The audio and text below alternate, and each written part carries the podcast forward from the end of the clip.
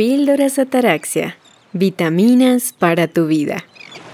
Ataraxia viene del griego que significa imperturbabilidad del espíritu, ausencia de turbación y serenidad en relación con el alma, la razón y los sentimientos.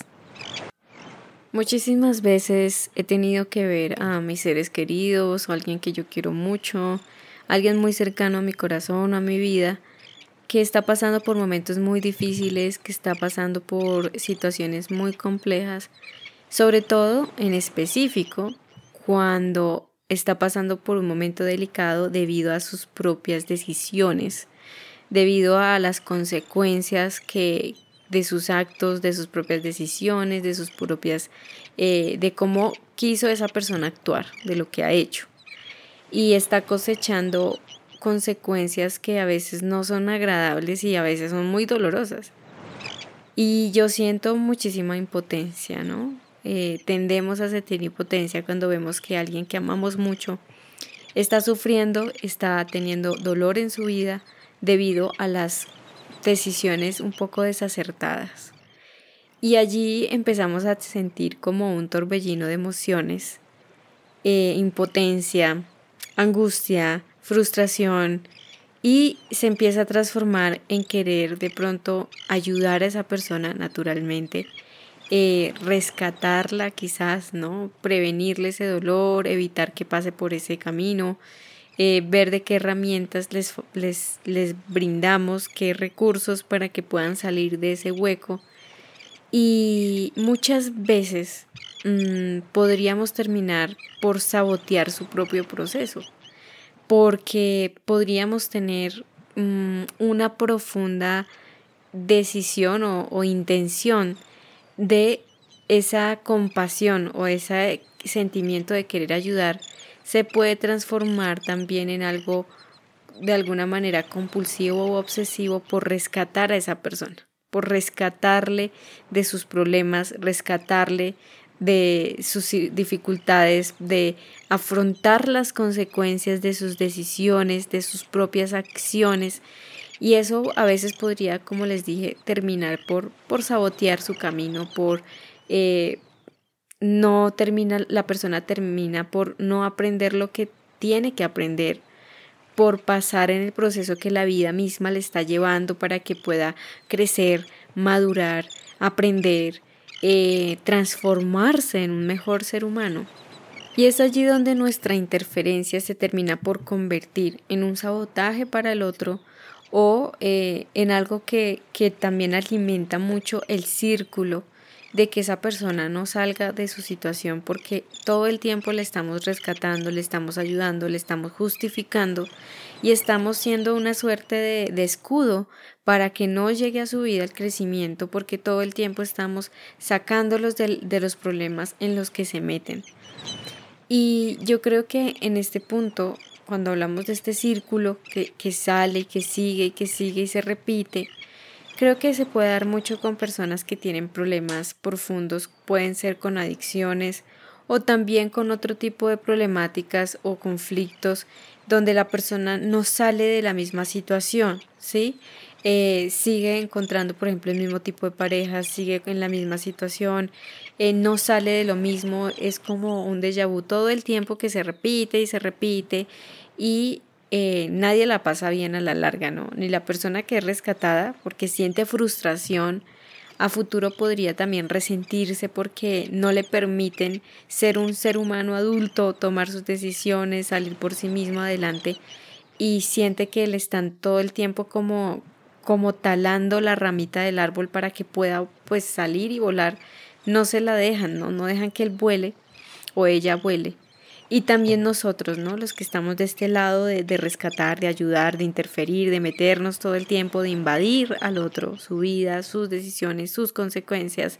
Querer invadir en un tipo de amor que no es amor, puede ser un tipo de, de obsesión asfixiante, ¿no? Nos volvemos asfixiantes por querer ayudar al otro. Puede que sea una buena intención, una bonita intención, pero eso también hace que nosotros tampoco la pasemos bien en lo absoluto, ¿no? Estar en una eh, eh, actitud constante de controlar al otro. ¿no? Esto puede desembocar en, en reacciones o en formas de comportarnos con los demás demasiado controladoras, em, muy demasiado inseguras también, porque el control radica o nace en el miedo, en la inseguridad, en volvernos también rescatadores compulsivos, en dejar de incluso vivir nuestra vida, hacernos cargo de nosotros mismos por estar ocupados constantemente, sacando de apuros a los demás. Pues aquí llegamos al punto también de, bueno, ¿cómo saber que si es bueno ayudar a alguien o no? Porque tampoco podemos irnos al extremo de pensar que entonces es mejor dejar que el otro se esté hundiendo, se ahogue y pues nosotros no hacer absolutamente nada.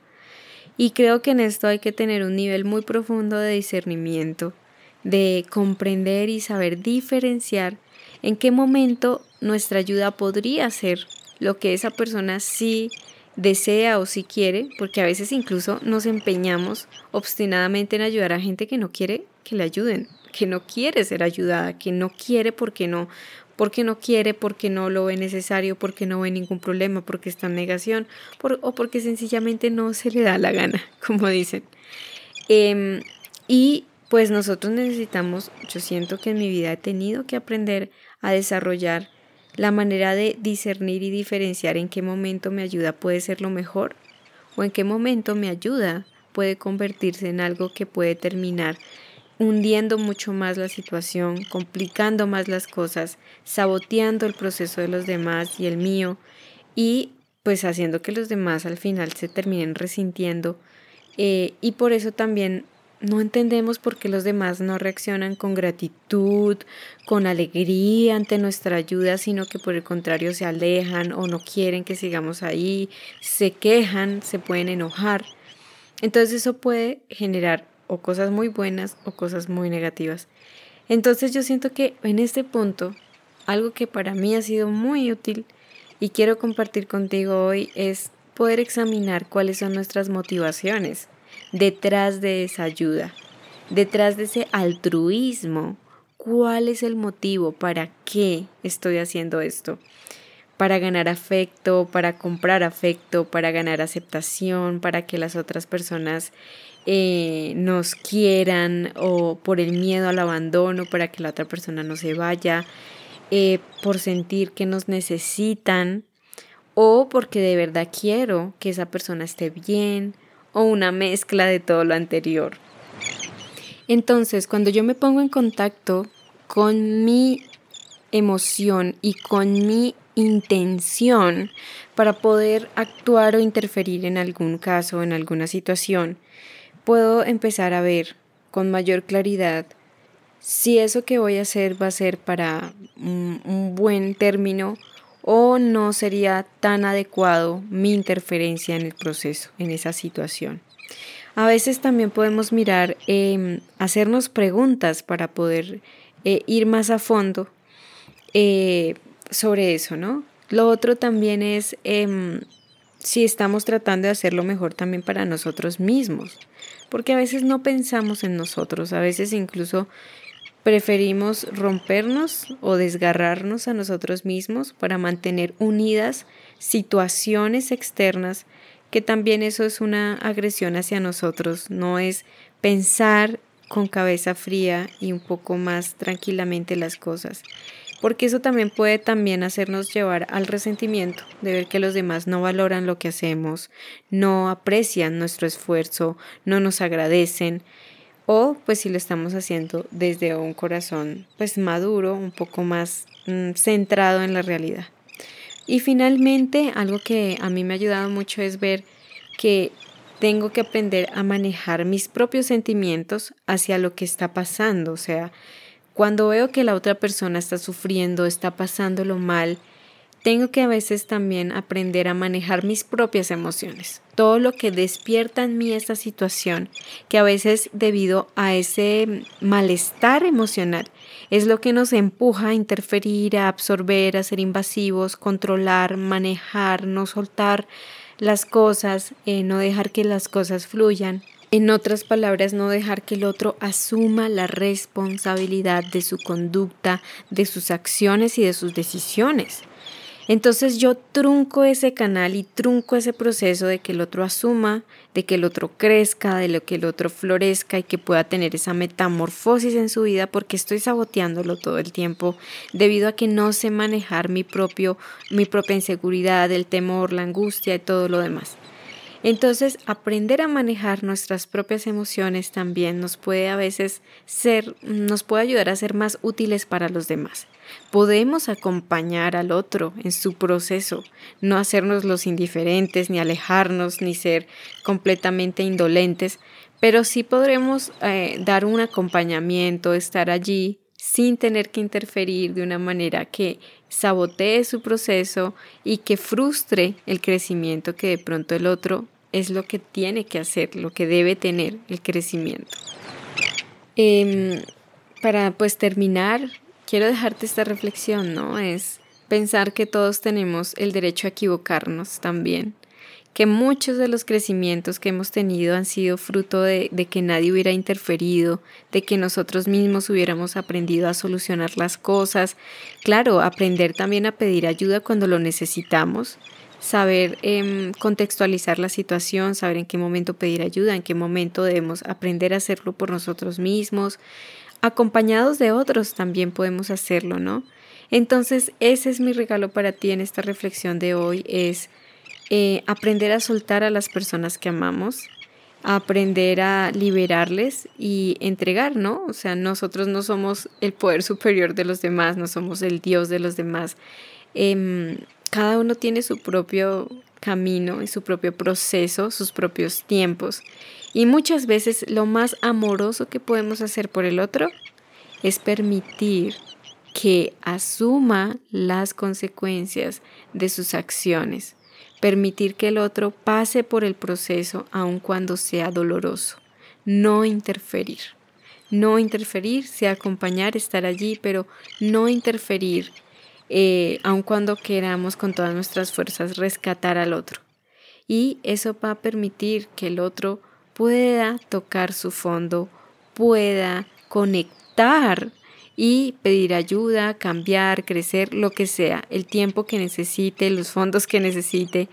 Eh, no es fácil, ¿no? No es fácil, esto no es sencillo, es fácil mencionarlo aquí, hablarlo, decírselos a ustedes, pero pues también vemos que tenemos que trabajar muchísimo en nosotros mismos, en nuestro propio control, nuestras propias actitudes y en también pues nuestra autoestima, ¿no? Eh, porque todo a veces se basa en el miedo y podemos disfrazar el control con el pretexto de ser útiles, ¿no? De ayudar a los demás, de, de, ay, pero pues te estaba ayudando, y de hacernos las víctimas y los mártires.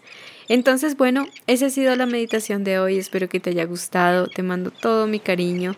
Y bueno, ya sabes, si ves a alguien que amas mucho y que está pasando por un proceso doloroso, podrás tener mejores herramientas y un poquito más de conciencia para saber en qué momento es bueno que podamos tender la mano y en qué momento simplemente acompañar al otro y permitir que tenga su transformación. A la vez que nosotros también podemos estar pendientes de nuestro propio proceso y a veces ayudándonos a nosotros mismos, cambiando nuestras propias actitudes, es la mejor manera en cómo podemos ayudar a los demás, ayudar al mundo que nos rodea.